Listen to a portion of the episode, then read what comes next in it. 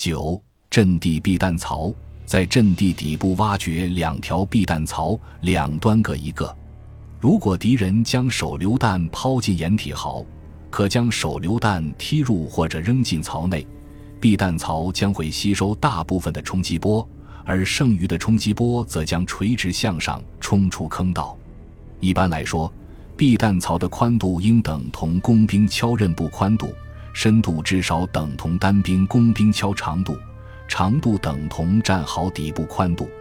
为了排水的需要，掩体壕底部的平台要修成向两侧避弹槽倾斜的斜坡，这会使手榴弹更容易滚落到槽内。同时，这样的坡度也可让平台无法产生积水。阵地高架掩体，在阵地上修建高架掩体，能有效防御空中溅落的弹片。榴弹以及爆炸炸飞并抛落的石块，高架掩体既可以在掩体壕中居中修建，也可修建在靠近侧翼掩体的位置。士兵修建高架掩体，要在确保阵地不会暴露的前提下进行。一般来说，可在前面掩体物和后方掩体物上垒起直径约十到十五厘米的圆木，圆木长度以掩体物的长度为准。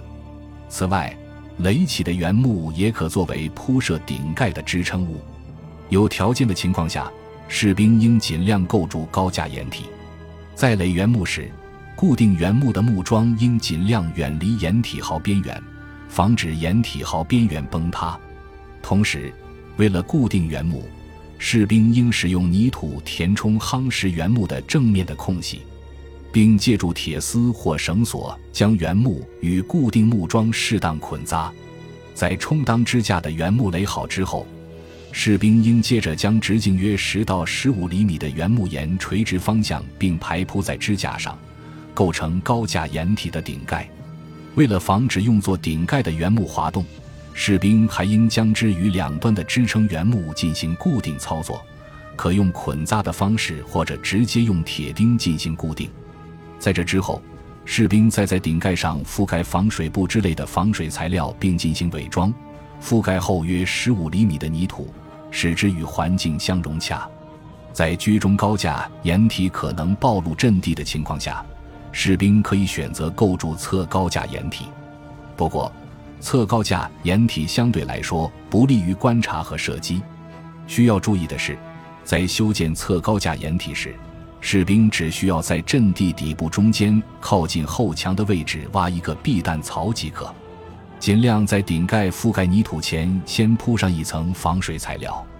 高架掩体在覆盖新泥土之后极为显眼，故一定要进行伪装，不然容易招致迫击炮等驱射火力的攻击。士兵应首先在阵地的两端各挖出一块区域修建侧高架掩体。一般来说。该区域的深度应在三十厘米左右，宽度应比掩体壕两边各宽约四十五厘米，沿掩体壕方向的长度应在一米左右。需要注意的是，士兵应尽量将挖出的草皮保留下来作为后期的伪装物。在挖出适当空间后，士兵应接着将直径约十到十五厘米的原木作为支撑物填入刚才挖出的区域中。并在支撑物上覆盖上防水布之类的防水材料，以确保高架掩体不会漏水。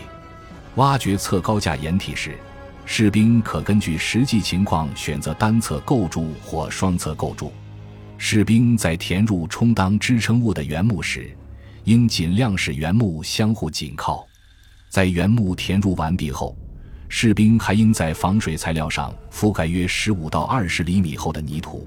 并将最初挖掘时保留下来的草皮用作伪装物铺回原处。最后，士兵进入掩体壕，在高架掩体的支撑物下挖出一个类似洞穴的隔间，隔间要足以容纳自身和携带的武器。同时，掩体壕的另一端也应如法炮制。